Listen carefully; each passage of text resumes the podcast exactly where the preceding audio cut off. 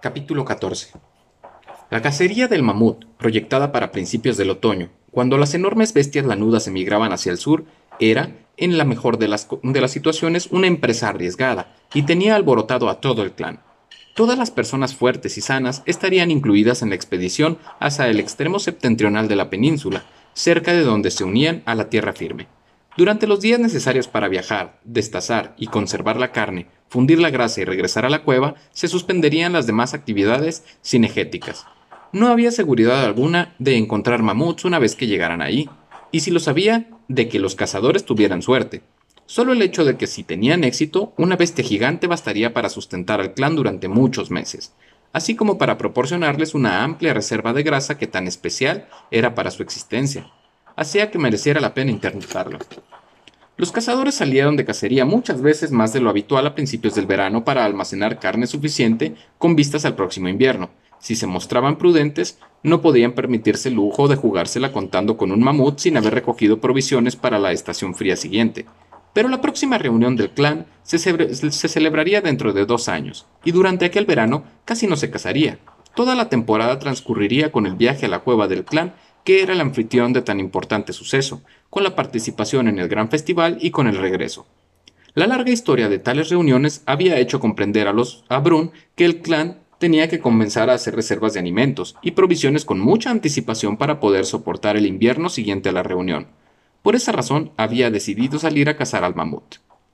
Con unas reservas adecuadas para el invierno venidero, además de una buena cacería de mamut, tendrían mucho adelantado, Carne seca, verduras, frutas y granos durarían fácilmente dos años una vez que hubieran sido convenientemente almacenados. No solo existía una atmósfera de excitación debido a la próxima cacería, sino que se palpaba una corriente subterránea de superstición. El éxito de la cacería dependía tanto de la suerte que se veían presagios en los incidentes más insignificantes, todos tenían cuidado con la menor de sus acciones y se mostraban especialmente circunspectos con todo lo que se relacionara, aún remotamente, con los espíritus. Nadie quería ser causa de que un espíritu se enfureciera y trajera mala suerte. Las mujeres tenían todavía más cuidado al cocinar, una comida quemada podía ser un mal presagio. Los hombres celebraban ritos cada fase de planificación, haciendo súplicas fervientes para conciliarse con las fuerzas invisibles que los rodeaban, y Mogur estaba atareado produciendo encantamientos para la buena suerte y elaborando amuletos, generalmente con los huesos de la cueva pequeña. Todo lo que salía bien era considerado como un indicio favorable, y cada tropiezo constituía un motivo de preocupación. Todo el clan tenía los nervios a flor de piel, y Brun casi no descansó bien una sola noche desde el día en que tomó la decisión de cazar al mamut. Había momentos que casi lamentaba que se, se le hubiera ocurrido. Brun se convocó a una reunión con los hombres para estudiar quién iría y quién se quedaría en casa. Proteger el hogar era una cuestión importante. He estado pensando en dejar en casa a uno de los cazadores, comenzó a decir el jefe. Estaremos ausentes casi toda una luna, tal vez dos.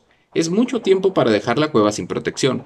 Los cazadores evitaron la mirada de Brun. Ninguno quería ser excluido de la cacería. Cada uno de ellos tenía miedo de que, si el jefe cruzara la miraba con él, lo escogería para quedarse. Brun, vas a necesitar a todos tus cazadores, indicó Sou.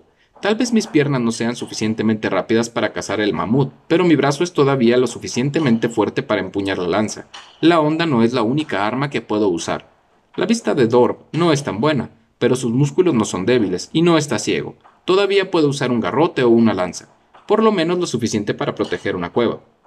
Mientras tengamos encendido el fuego, ningún animal se va a acercar. No tienes que preocuparte por la cueva, podemos protegerla. Ya tendrás bastante en qué pensar con la, casa de mamut.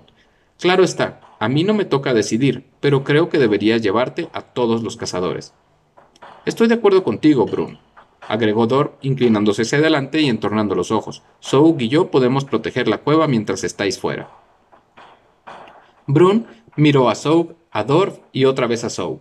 No les seducía la idea de dejar en casa a ninguno de los cazadores. No quería hacer nada que pudiera reducir las posibilidades de éxito. Tienes razón, Zou, dijo finalmente Brun con gestos. Solo porque Dorp y tú no podáis cazar al mamut no significa que no seáis lo suficientemente fuertes para proteger la cueva. Este clan tiene suerte de que ambos seáis todavía tan fuertes, y yo la tengo porque él fue el segundo al mando del jefe antes que yo. Todavía está con nosotros para permitirle disfrutar de su sabiduría. Zou, no hace daño a nadie mostrando al viejo cuánto se le apreciaba. Los demás cazadores se tranquilizaron, ninguno de ellos quedaría excluido. Sentían lástima por los viejos que no podrían participar en la gran cacería, pero agradecían que ellos se quedaran para cuidar la cueva. También se daba por sentado que Mogur no haría el viaje, no era cazador, pero en ocasiones Brun había visto al viejo lisiado blandir su robusto callado con bastante fuerza, para protegerse y mentalmente agregó al mago a la custodia de la cueva. Desde luego, los tres juntos lo harían tan bien como un solo cazador. ¿Y ahora? ¿Qué mujeres nos llevamos? preguntó Brun. Ebra vendrá. También Uka, agregó Grodd. Es fuerte y experta y no tiene hijos pequeños. Sí, Uka está muy bien, aprobó Brun. Y Obra, dijo mirando a Grob. El ayudante asintió. ¿Y Oga? Preguntó Braud. Brack camina ya, y pronto será destetado. No le quita mucho tiempo a su madre. No veo por qué no, dijo finalmente Brun, después de reflexionar un momento. Las demás mujeres pueden ayudar a cuidarlo, y Oga trabaja bien, podría sernos útil. Braud se vio complacido, le gustaba saber que el jefe tenía buena opinión de su compañera, era un, un reconocimiento de lo bien que había adiestrado. Algunas mujeres tendrán que quedarse con los niños, señaló Brun. ¿Qué hacemos con Ika y Aga? Igra y Grob todavía son pequeños para viajar tan lejos. Isa y Ava pueden vigilarlos, propuso Krug. Igra no molesta. La mayoría de los hombres preferiría llevarse a sus compañeras cuando se trataba de una larga cacería, así no tendrían que depender de la compañera de otro hombre para atenderlos. Ika no sé, comentó Drog, pero creo que Aga preferiría quedarse esta vez. Tres de los niños son suyos, y aunque se lleve a Grove, sé que Ona la echaría de menos. A Born le gustaría venir con nosotros. Creo que Isa y Aga deben quedarse, decidió Brun.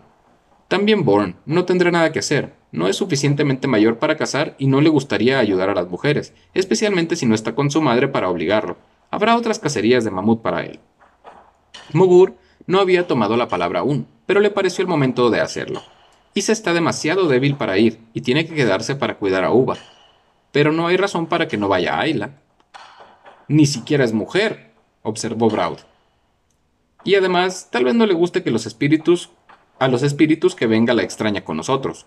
Es más alta que una mujer y tan fuerte como cualquiera de ellas, repuso Drog, trabajadora, hábil con las manos, y los espíritus la favorecen. ¿Te olvidas de la cueva? ¿Y de Ona? Y creo que nos traería buena suerte. Drog tiene razón. Trabaja rápidamente y es tan fuerte como una mujer. No tiene niños de quien preocuparse y no ha tenido alguna y ha tenido algún adiestramiento como curandera. Eso podría ser útil, aunque si Isa estuviera más fuerte, preferiría llevármela a ella. Ayla vendrá con nosotros, expresó Brun con un gesto de decisión. Ayla estaba tan emocionada cuando se enteró de que iba a la cacería del mamut que no podía estarse quieta. Atosigaba a Isa con preguntas acerca de lo que debería llevar consigo, y preparó una y otra vez su canasto en los días anteriores a la salida. No debes de llevar demasiadas cosas, Ayla. Tu carga será muchísimo más pesada cuando vuelvas, si la casa es buena. Pero tengo para ti algo que quiero que te lleves. Acabo de hacerlo. Lágrimas de felicidad brotaron de los ojos de Ayla al ver una bolsa que le tendía Isa. Estaba hecha con la piel entera de una nutria, curtida con la piel, cabeza, cola y pies, todo ello intacto. Isa le había pedido a una a y ya le había tenido escondida en el lugar de Drog, Aga y Ava eran partícipes de la sorpresa. Isa, ¿mi propia bolsa de medicinas? exclamó Ayla y la abrazó. Inmediatamente se sentó y sacó todas las bolsitas y los paquetes como había visto hacer a Isa tantas veces, poniéndolos en hileras, abrió cada uno de ellos y olisqueó su contenido, Después volvió a atarlos con los mismos lazos con que se habían estado anudados originalmente. Era difícil distinguir entre muchas hierbas y raíces solo por el olor, aunque las que eran particularmente peligrosas estaban a menudo mezcladas con una hierba inocua pero de olor fuerte, para evitar que fueran usadas indebidamente por accidente. El sistema real de clasificación consistía en un tipo de cuerda o correa que cerraba las bolsas y una combinación intrincada de nudos, Ciertas clases de remedios vegetales iban amarradas con cuerdas hechas de crin de caballo, otras con pelo de bisonte o de cualquier otro animal cuya pelambre tuviera una textura o un olor distintivo. Otras iban atadas con tripas o cuerdas trenzadas con lianas o cortezas fibrosas, y algunas con correas de cuero.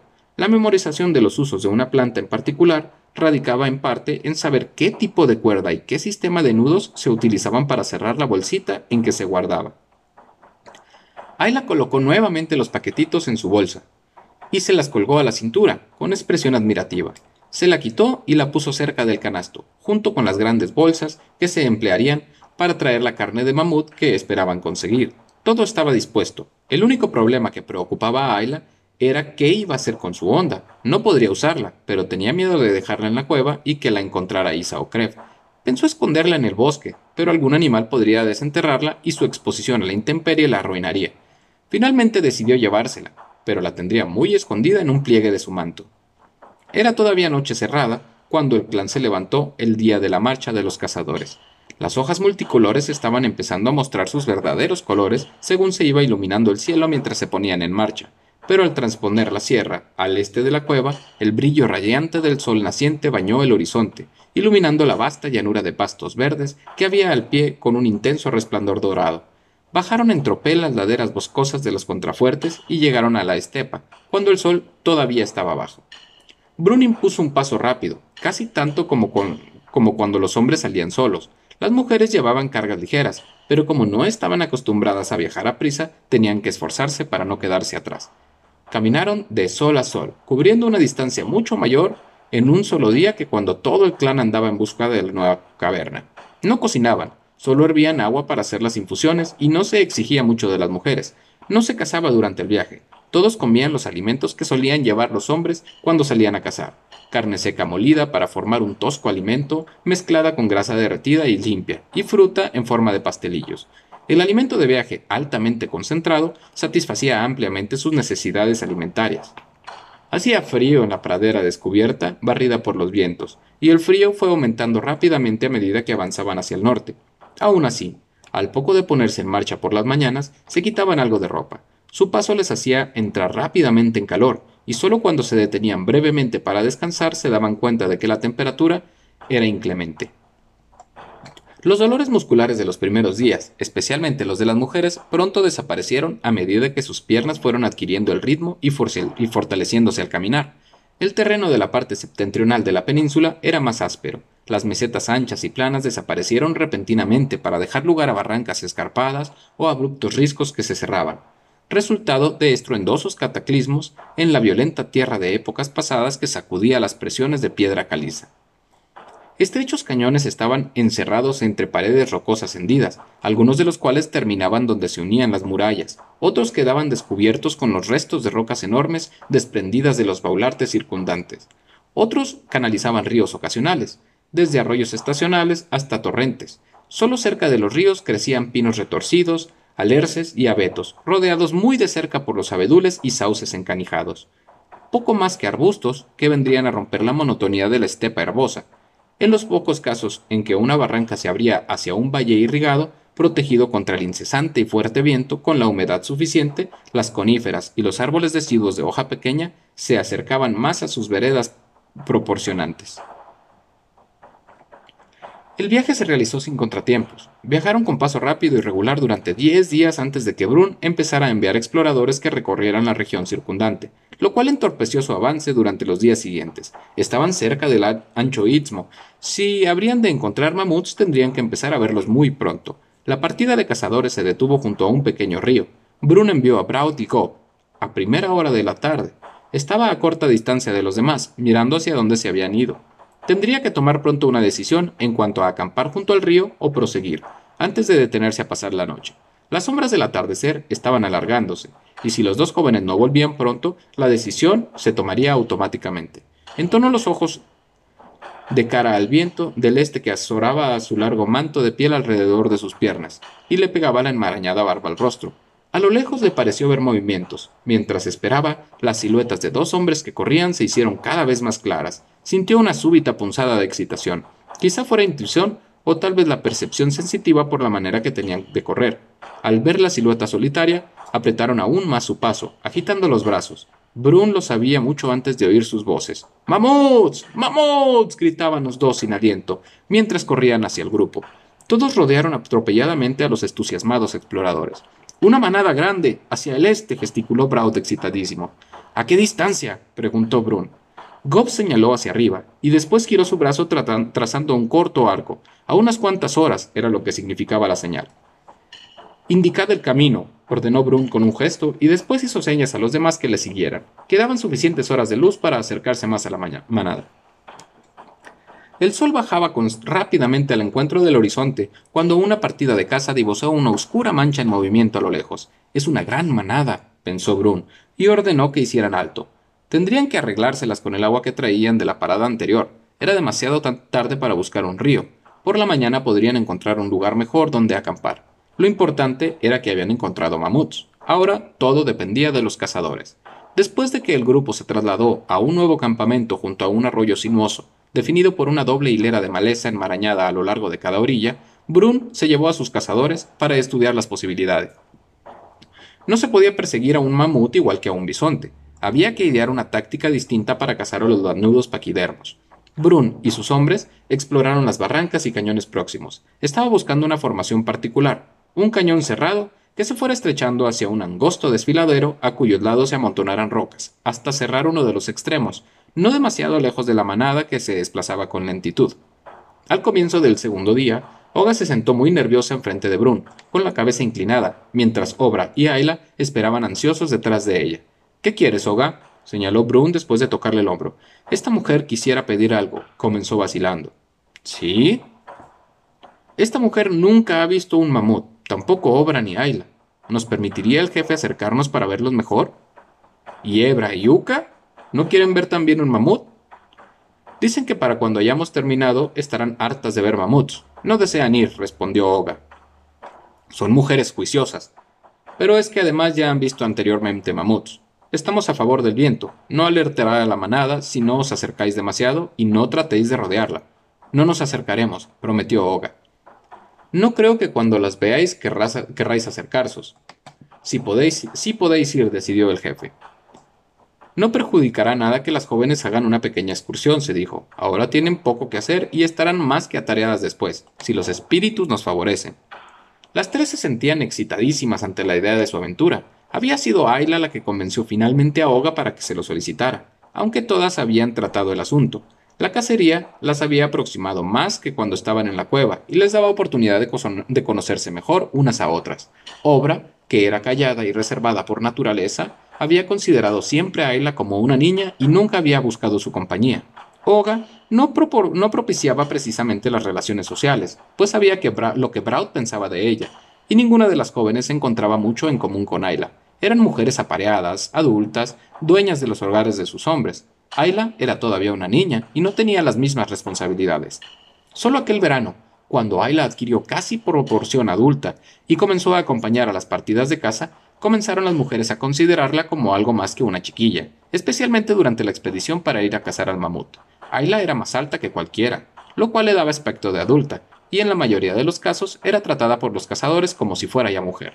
Krug y Drog en particular recurrían a ella, sus compañeras se habían quedado en la cueva y Ayla no estaba apareada. No tenían que solicitar nada por, intermedio de otro hombre, ni con permiso de nadie, por mucha confianza que se hubiera en pedir o en conceder. Debido al interés común de la casa, se estableció entre las tres hembras más jóvenes una relación más amistosa. Las relaciones más estrechas de Ayla habían sido anteriormente con Isa, Uva y Kreb, y ahora disfrutaba el calor recién descubierto de la amistad con otras mujeres. Poco después de que salieran los hombres por la mañana, Oga dejó a Brack con Ebra y Uka, y las tres jóvenes fueron a echar a andar. Fue un paseo agradable. Pronto se pusieron a conservar animadamente con rápidos movimientos de mano y palabras enfáticas. Al acercarse a los animales, la conversación decayó y finalmente cesó por completo. Las tres se detuvieron contemplando boquiabiertas a las enormes criaturas. Los mamut lanudos estaban bien adaptados al rudo clima periglacial de su frío entorno. Sus gruesas pieles estaban protegidas por un forro denso de pelos suaves y una cubierta de pelos ásperos largos de un moreno rojizo, de hasta 50 centímetros de largo. Además estaban aislados por una capa de grasa subcutánea de unos 8 centímetros. El frío había provocado también modificaciones en su estructura física. Eran compactos en relación con los demás de su especie, medían un promedio de 3 metros de alzada a la cruz, sus enormes cabezas, grandes en proporción con la estructura general y casi la mitad de largas que el tronco, se erguían por encima de los hombros en forma de cúpula puntiaguda. Sus ojeras, orejas, eran tan pequeñas, sus rabos cortos y sus trompas relativamente cortas, con sus dedos al final, uno arriba y otro abajo. De perfil presentaban una profunda depresión en la cerviz, entre la cabeza puntiaguda y una alta joroba de grasa acumulada en la cruz. Sus lomos se inclinaban abruptamente hacia la pelvis y las patas traseras algo más cortas. Pero lo más impresionante eran sus largos colmillos arqueados. ¡Mira ese! señaló Oga, llamando la atención sobre un viejo macho. Sus colmillos de marfil, nacidos uno junto al otro, se encorvaban finalmente hacia abajo, ondeaban hacia afuera, hacia arriba y después hacia adentro, cruzándose por delante y prolongándose hasta unos cinco metros en total. El mamut estaba arrancando matas de hierba, plantas y junicias con su trompa e introduciendo el forraje duro y seco en la boca, donde lo desmenuzaba con unos molares tan eficaces como limas. El animal más joven, cuyos colmillos no eran tan largos pero igualmente útiles, arrancó un alerce y comenzó a despojarlo de ramas y corteza. ¡Qué grandes son! indicó Obra con un escalofrío. No creí que un animal pudiera ser tan grande. ¿Cómo es posible que puedan matar a uno de ellos? Ni siquiera pueden darle alcance con la lanza. No lo sé, respondió Oga, igualmente impresionada. Casi preferiría no haber venido, dijo Obra. Sería una cacería peligrosa. Alguien puede resultar herido. ¿Qué haría yo si le pasara algo a Goff? Brun debe tener un buen plan, manifestó Ayla. No creo que pensase siquiera en casarlos de no estar seguro de que los hombres pudieran hacerlo. Ojalá pudiera yo mirar, concluyó melancólicamente. Pues yo no, dijo Oga. No quiero ni estar cerca. Me alegraré cuando todo haya concluido. Oga recordaba que el compañero de su madre había sido muerto en un accidente de casa, justo antes del terremoto que mató a su madre. Era consciente de los peligros que corrían, por muy bueno que fuera el plan. Creo que deberíamos regresar ahora, dijo Obra. Brun no querría que nos acercáramos demasiado. Me parece que lo estamos haciendo. Las tres jóvenes dieron media vuelta. Ayla se volvió varias veces mientras se alejaban a toda prisa. Iban más calladas al regresar, cada una de ellas sumida en sus reflexiones y sin muchos ánimos para seguir charlando. Cuando regresaron, los hombres. Bruno ordenó que tan pronto como los hombres salieran a la mañana siguiente, las mujeres levantaran el campamento y se apartaran. Había encontrado el lugar adecuado, cazarían por la mañana, y querría que las mujeres estuvieran lejos. Había visto el cañón a la víspera, muy temprano. Era el punto de ideal, pero demasiado alejado de la manada consideró como un presagio particularmente bueno que la manada, que ahora avanzaba lentamente hacia el sudoeste, hubiera vagado, al terminar el segundo día, suficientemente cerca como para que el lugar pudiera ser aprovechado. Una nieve ligera, seca y pulverizada, impedía por ráfagas de viento del este, saludó a la partida de casa mientras cada cual se desprendía de sus pieles de dormir y sacaba la nariz de las tiendas bajas. El triste cielo gris, ocultando al brillante sol que iluminaba el planeta no logró abatir el entusiasmo. Ese día iban a cazar mamuts. Las mujeres se apresuraron a preparar el té. Como atletas firmemente entrenados para el deporte, los cazadores no iban a ingerir nada más. Batían sus pieles en el suelo, lanzando al aire sus lanzas en disparos de ensayo para estirar y aflojar los músculos tensos. La tensión que proyectaban llenaba de excitación el aire. Groth sacó un carbón ardiendo y lo guardó en un cuerno de uro que se sujetaba a la cintura. Goff cogió otro. Se envolvieron en pieles. No los mantos pesados que solían llevar por encima, sino prendas más ligeras, que no les coartaran los movimientos. Ninguno de ellos sentía el frío, estaban demasiado excitados. Brun repasó rápidamente el plan por última vez.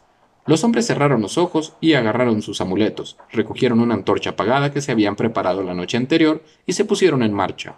Ayla los vio alejarse luchando por atreverse a seguirlos. Después se reunió con las mujeres que habían empezado a recoger hierba seca, bosta, brosa y leña para el fuego antes de levantar el campamento. Los hombres dieron rápidamente alcance a la manada. Los mamuts habían comenzado ya a ponerse en marcha, después de haber descansado de noche. Los cazadores se agazaparon entre las altas hierbas a la espera de que Brun examinara a los animales que desfilaban delante de ellos. Vio al viejo macho con los enormes colmillos retorcidos. Sería magnífico, se dijo, pero lo descartó tendrían que recorrer una larga distancia hacia la cueva, y los enormes colmillos pesarían demasiado, retrasándolos innecesariamente. Los colmillos de un animal más joven serían más fáciles de transportar y además su carne estaría más tierna. Eso sería más importante que la gloria de ostentar las enormes defensas. Sin embargo, los machos jóvenes eran más peligrosos. Sus cortos colmillos no eran solo útiles para arrancar árboles, sino que constituían armas muy efectivas. Brun esperó calmadamente, no había hecho tantos, tantos preparativos y un viaje tan largo para apresurarse ahora. Sabía lo que estaba buscando y prefería tener que regresar al día siguiente antes que poner en peligro sus posibilidades de éxito. Los demás cazadores también esperaban, aunque no todos con igual paciencia. El sol naciente había calentado el sombrío cielo encapotado y dispersado las nubes. Dejó de nevar y los rayos brillantes aparecieron entre los espacios abiertos. ¿Cuándo pensará dar la señal? preguntó por señas silenciosas Proud a Goff. Mira qué alto está ya el sol. ¿Por qué salir tan temprano si vamos a quedarnos aquí parados? ¿Qué está esperando? Groth sorprendió los gestos de Brown. Brun espera el momento preciso. ¿Qué prefieres? ¿Volver con las manos vacías o esperar un poco? Ten paciencia, Brown, y aprende. Algún día te tocará a ti decidir cuándo habrá llegado el momento. Brun es un buen jefe y un buen cazador. Hace falta algo más que arrojo para ser jefe. A Braud no le hizo mucha gracia el sermón de Groth. No será mi segundo al mando cuando yo sea jefe, pensó. De todos modos, se está haciendo viejo. El joven cambió de postura, se estremeció un poco bajo una fuerte ráfaga de viento y se dispuso a esperar. Ya estaba alto el sol cuando Brun, con un ademán, dio la señal de que se preparara. Cada uno de los cazadores sintió una punzada aguda de excitación. Una hembra preñada se encontraba cerca de la periferia de la manada, alejándose aún más. Era bastante joven, pero dado el largo de sus defensas, su embarazo no era seguramente el primero. Ya estaba bastante avanzado, lo que la hacía aún más lenta. No será tan rápida o ágil, y la carne del feto sería un bocado suculento. La hembra vio una mata de hierba que el resto no había visto aún, y avanzó por un instante permaneció sola, un animal solitario alejado de la protección de la manada. Era el momento que había estado esperando Brun. Dio la señal. Groth tenía preparada la brasa y una antorcha. En el momento en que Brun dio la señal, acercó la antorcha a la brasa y sopló hasta que se encendió lanzando llamas. Drog encendió las otras dos con la primera y tendió una a Brun. Los tres cazadores más jóvenes se habían abalanzado hacia el cañón en cuanto vieron la señal. Su papel comenzaría después. Tan pronto como estuvieran encendidas las antorchas, Brun y Groth echaron a correr detrás de la hembra y prendieron fuego a la hierba seca de la pradera. Los mamuts adultos no tienen enemigos naturales, Solo los muy jóvenes y los muy viejos podrían ser presas de cualquier depredador, excepto del hombre, pero temían al fuego. A veces, los incendios de la pradera, debidos a causas naturales, ardían furiosamente durante días enteros, destruyéndolo todo a su paso. Un incendio provocado por el hombre no era menos devastador. Tan pronto como sintió el peligro, la manada cerró sus filas instintivamente. El fuego tenía que prender rápidamente para impedir que la hembra se reuniera con los demás, y Brun y Groth se encontraban entre ella y la manada, de, manera que podrían ser barridos por una carga de cualquiera de los dos lados, o atrapados en una estampida de las bestias gigantescas. El olor a humo convirtió a los animales que pasían apaciblemente en un tumulto de ruidosa confusión. La hembra se volvió hacia la manada, puesto, pero era ya demasiado tarde. Una muralla de fuego se había interpuesto. Barritó pidiendo ayuda, pero las llamas, atizadas por el enérgico viento del este, habían convergido hacia los animales, que giraban sobre sí mismos presas del desconcierto. Ya empezaban a correr hacia el oeste, esforzándose por alejarse de las llamaradas que ganaban terreno velozmente. El incendio de la pradera estaba fuera de control, pero eso no preocupaba mucho a los hombres. El viento llevaría la destrucción lejos del lugar al que pensaban dirigirse. La hembra, gritando de espanto, se abalanzó, presa del pánico hacia el este. Drog esperó hasta ver que las llamas habían prendido y entonces se apartó corriendo. Al ver que la hembra iniciaba su carga, se abalanzó hacia la bestia confundida y espantada dando gritos y blandiendo su antorcha, desviándola hacia el sudoeste.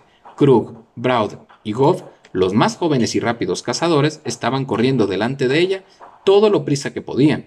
Tenían miedo de que la frenética hembra pudiera adelantárseles a pesar de la ventaja que llevaban. Brun, Groth y Drog corrían tras ella, tratando de seguir su paso con la esperanza de que no cambiara el rumbo.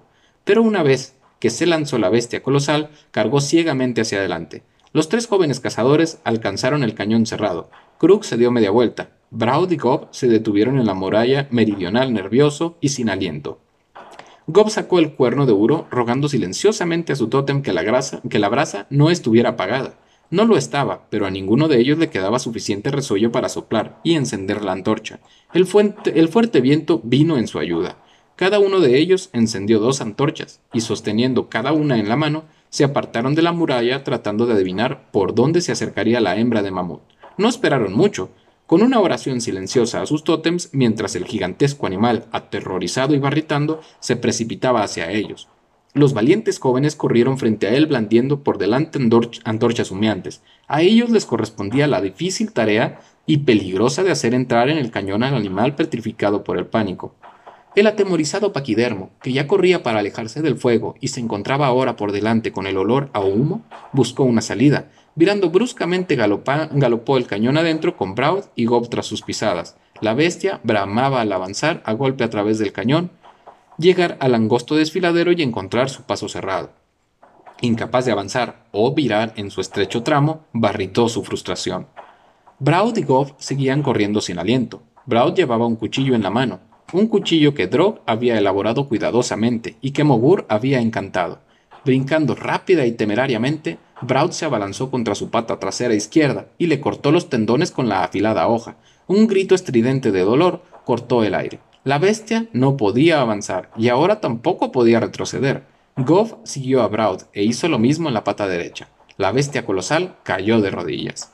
Entonces Krug saltó desde detrás de una roca frente al mamut vacilante que abarritaba su agonía y hundió su lanza larga y afilada en la boca abierta. Instintivamente el animal intentó atacar y cubrió de sangre al hombre desarmado, pero no siguió desarmado mucho tiempo. Había otras lanzas almacenadas detrás de las rocas. Mientras Krug se volvía en busca de otra lanza, Brun, Groth y Drog llegaban al cañón y corrían hacia su extremo cerrado, brincando sobre las rocas a ambos lados de la enorme hembra preñada. Hundieron sus lanzas en la bestia herida casi a un mismo tiempo. La de Brun penetró uno de sus ojos, bañándole de rojo caliente. El animal se tambaleó. Con su último soplo de vida, el mamut lanzó un grito desafiante y cayó derribado. Lentamente los hombres agotados empezaron a hacerse cargo de la situación. En el silencio repentino se miraron unos a otros. Sus corazones palpitaban más fuerte que con una nueva clase de excitación. Un anhelo primitivo, impreciso, que tenían dentro salió haciendo explosión en sus bocas con un grito de victoria. Lo habían logrado. Habían matado al poderoso mamut. Seis hombres inmensamente débiles en comparación, haciendo uso de su habilidad, inteligencia, cooperación y osadía, habían matado a la gigantesca criatura a la que ningún otro depredador podía vencer. Por muy rápido o fuerte o astuto que fuera, ningún cazador cuadrúpedo podía igualar su hazaña. Braud brincó sobre la roca junto a Brun y se dejó caer sobre el animal derribado. Al instante estaba Brun a su lado, dándole golpes afectuosos en el hombro, y después sacó su lanza del ojo del mamut y la alzó, los otros cuatro reunieron rápidamente con ellos y moviéndose al ritmo de los latidos de sus corazones brincaron y bailaron de gozo en el lomo de la enorme bestia. Entonces Brun saltó a tierra y rodeó al animal que casi llenaba el espacio angosto. Ninguno de los hombres ha sido herido, pensó. Ninguno de ellos tiene siquiera un arañazo. Ha sido una cacería muy afortunada. Nuestros tótem deben estar contentos con nosotros. Debemos hacer saber a los espíritus que estamos agradecidos, anunció a los hombres. Cuando regresemos, Mogur celebrará una ceremonia muy especial. Por ahora, nos llevaremos el hígado. Cada uno tendrá su parte, y llevaremos un trozo también para Zou, Dorp y Mogur. El resto será para el espíritu del mamut. Es lo que me ha dicho Mogur que debemos hacer. Lo enterraremos donde cayó, junto con el hígado del pequeño mamut que lleva adentro. Y Mogur dijo que no debíamos tocar la cesera, que esa que debe quedarse donde está para que el espíritu la guarde. ¿Quién asestó el primer golpe, Braud o Gob? Lo dio Braud, respondió Grob. Entonces Braud tendrá el primer trozo de hígado, pero la muerte es obra de todos. Braud y Gob fueron enviados en busca de las mujeres, en donde un derroche repentino de energías los hombres habían terminado con su tarea. Ahora les tocaba el turno a las mujeres. A ellas les correspondía el tedioso trabajo de destazar y conservar. Los hombres, que se habían quedado allí esperándolas, destriparon a la enorme hembra y sacaron al feto, que casi había llegado a término.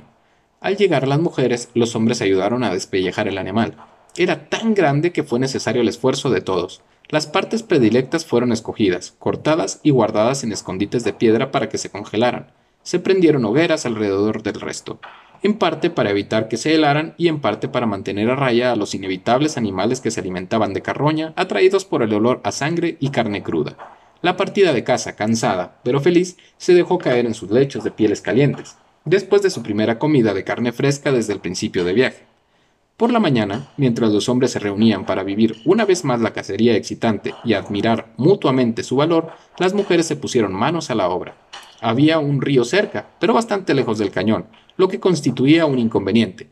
Una vez que hubieran dividido toda la carne en trozos grandes, se trasladaron más cerca del río, dejando la mayor parte de los huesos con algunos trozos de carne pegados, para las aves rapaces y carnívoros merodeadores, pero no mucho más. El clan aprovechaba prácticamente todas las partes del animal. El rudo cuero de mamut podía servir para calzar los pies. Era más fuerte y duradero que la piel de otros animales. Hacer cortavientos para la entrada de la cueva, ollas, correas fuertes para las ataduras y refugios al aire libre. La capa de pelos suaves podía curtirse y convertirse una vez macerada a golpes en una especie de fieltro empleado para rellenar almohadas o colchones, incluso como absorbente para pañales de los niños. Los pelos largos eran retorcidos para formar cuerdas sólidas, así como los tendones y las tripas para hacer cordeles resistentes. La vejiga, el estómago y los intestinos servían como recipientes para agua, ollas para sopa, almacenamiento de alimentos y también para prendas impermeables. Se desaprovechaba muy poco. No solo se aprovechaba la carne y otras partes, sino que la grasa era particularmente esencial.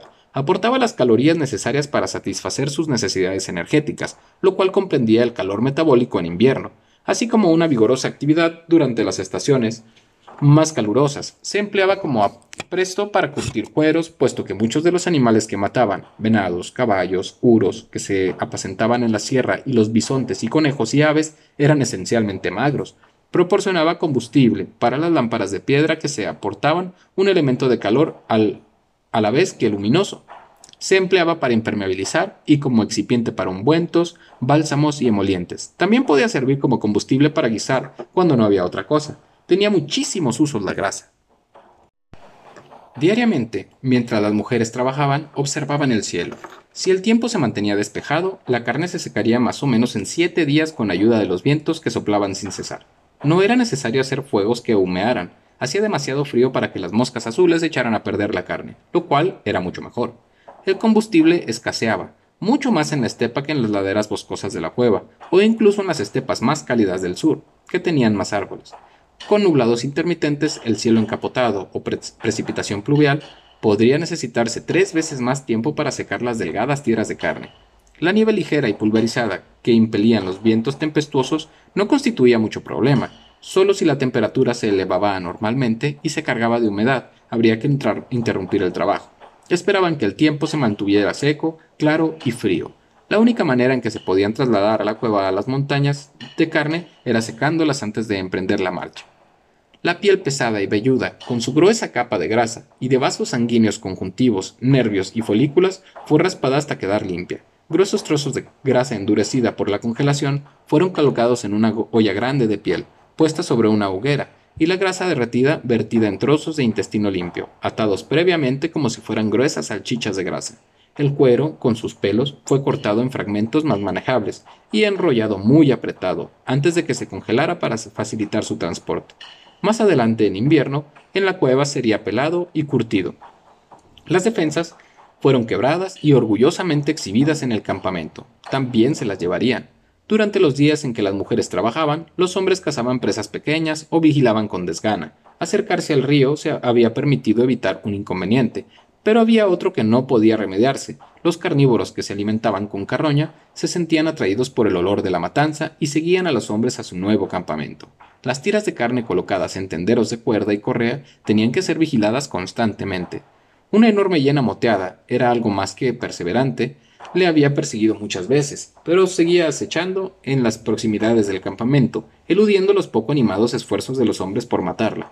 La criatura, de mirada feroz, era suficientemente hábil para apoderarse de un bocado de carne de mamut varias veces al día. Era un fastidio. Ebra y Oga estaban cortando a toda prisa el último de los enormes trozos de carne en finas tiras para ponerlas a secar. Uka y Obra vertían grasa en una sección del intestino, y Ayla estaba lavando en el río otra sección. Una capa de hielo se había formado en las orillas, pero el agua aún corría. Los hombres estaban junto a las defensas, decidiendo si iban a cazar gerbos con las, con las ondas. Brack había estado sentado junto a su madre, y Ebra estaba jugando con guijarros. Se aburrió de los guijarros y se levantó para ir en busca de algo más interesante. Las mujeres concentradas en su tarea no se percataron de que el niño se alejaba hacia la llanura, pero había otro par de ojos que lo vigilaban. Todas las cabezas se volvieron al oír el sonido de su agudo grito de espanto. ¡Mi niño! gritó Oga. La hiena se lleva a mi niño. El odioso animal, que también era depredador y estaba siempre dispuesto a atacar al joven imprudente, o al viejo debilitado, había trenzado al niño por el brazo con sus poderosas mandíbulas y se alejaba rápidamente llevándoselo consigo.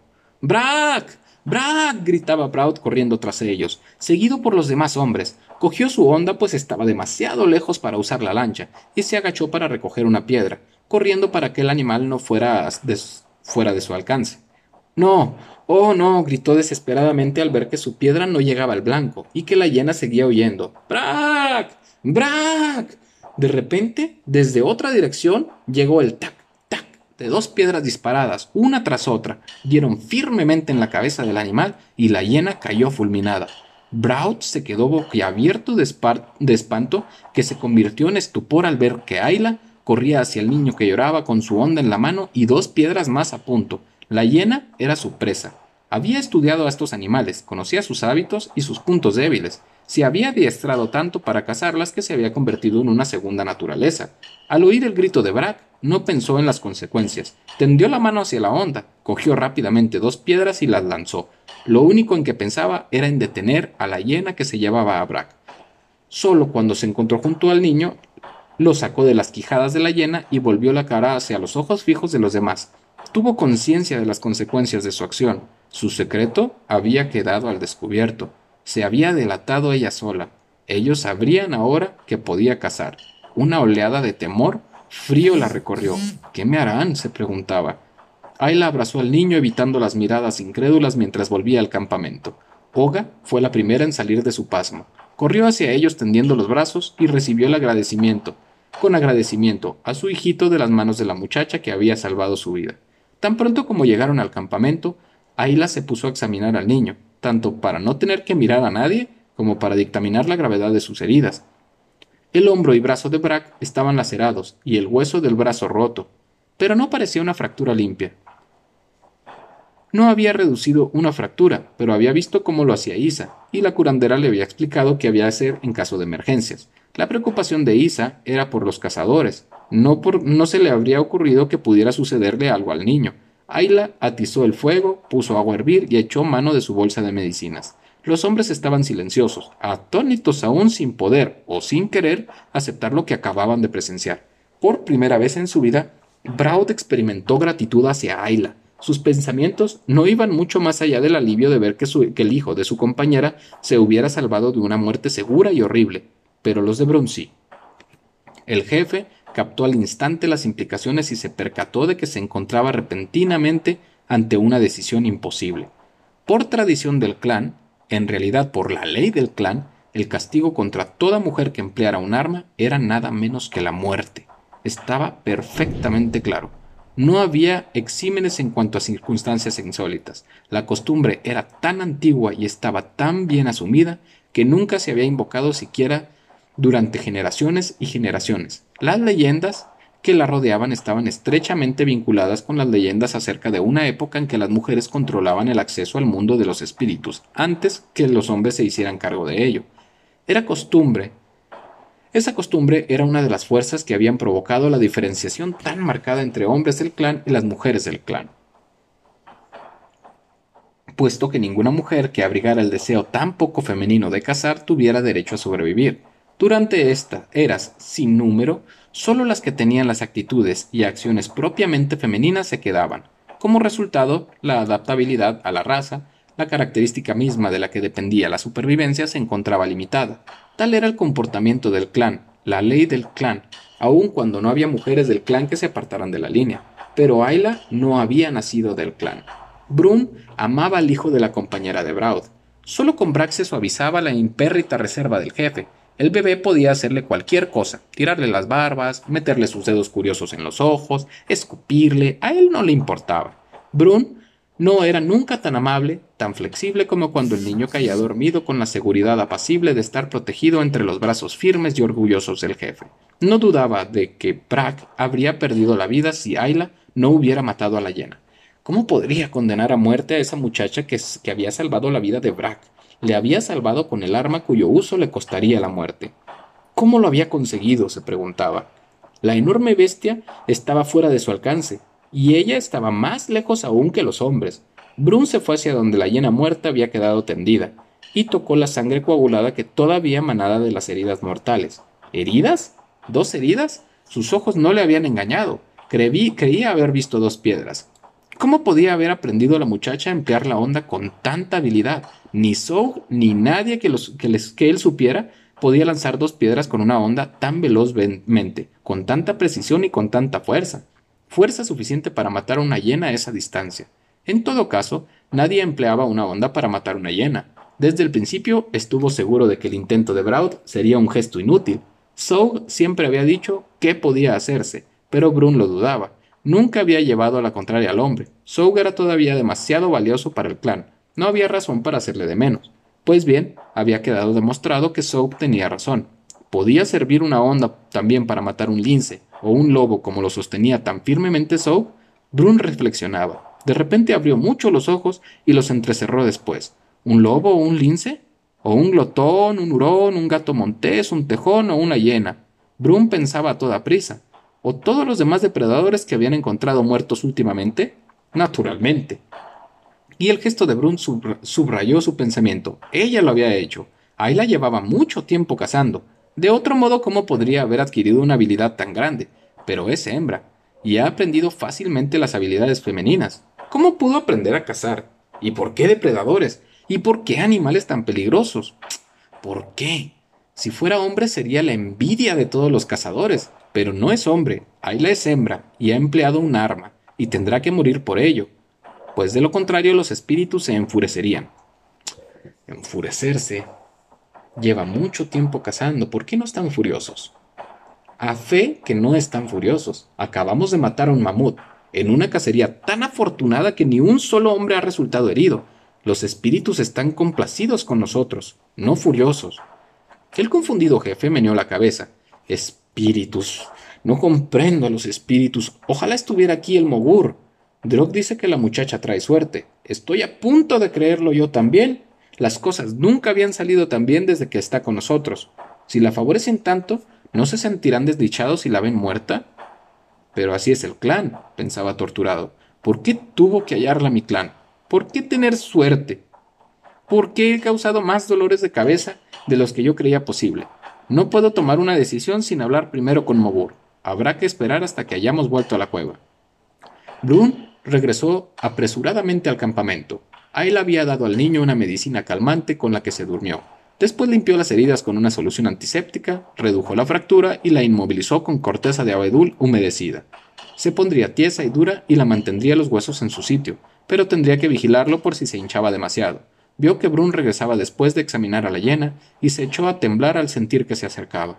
Pero pasó junto a ella sin mirarla, ignorándola por completo y ella se dio cuenta que no sabría cuál iba a ser su sino hasta que no estuvieran de regreso en su cueva.